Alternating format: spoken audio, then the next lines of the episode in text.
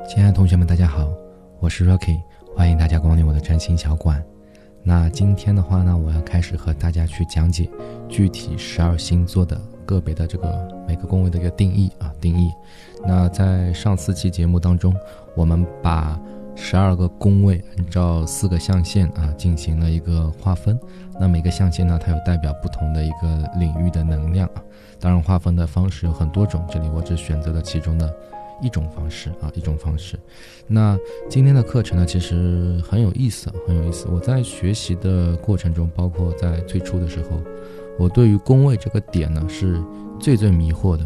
因为很多时候会发现，大家在嗯很多国外的一些书籍在翻译过来的时候，对于这个宫位啊，这个用词是非常的难以琢磨，让人很难去体会啊。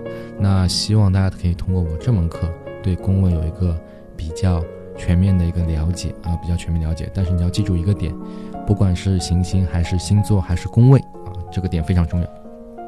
那就是你一定得知道它最最核心的一个意思啊，你才可以去引发通过联想去找到更多的意思。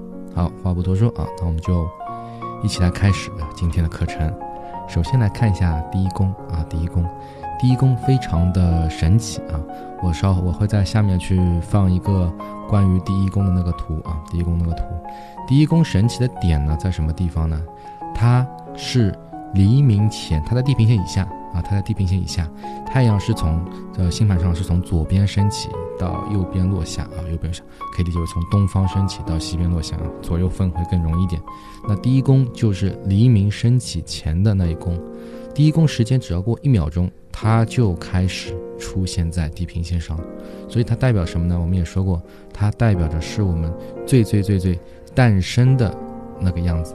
所以呢，第一宫所表现出什么呢？它表现出的就是你对于自我的一个认知啊。我认为我是怎样的人？我是一个擅长呃运动的人，还是一个我是一个擅长思考的人，还是一个我是喜欢旅行的人？啊，你认为自己究竟是怎样的一个人？换句话说，非常简单，就是你真的了解你自己吗？啊，真的了解你自己吗？人都是个非常复杂的一个呃生物，对吧？那你只有知道自己最最擅长的一个点，你可能会迸发出更强大的能量啊。那非常简单，第一宫就是讲的就是对于自我的一个认知。啊，一个认知，你觉得自己要怎么去向外去散发你的能量？OK，那我们来结合一下，结合一下。如果说要行星和星座分别落在这个宫位，代表什么呢？宫位是代表一个领域，对不对？那如果说我今天是一个太阳落在了一个第一宫，代表自我认知的这个宫位啊，自我认知这个宫位，那你的太阳的能量就会迸发的更强，因为第一宫它背后。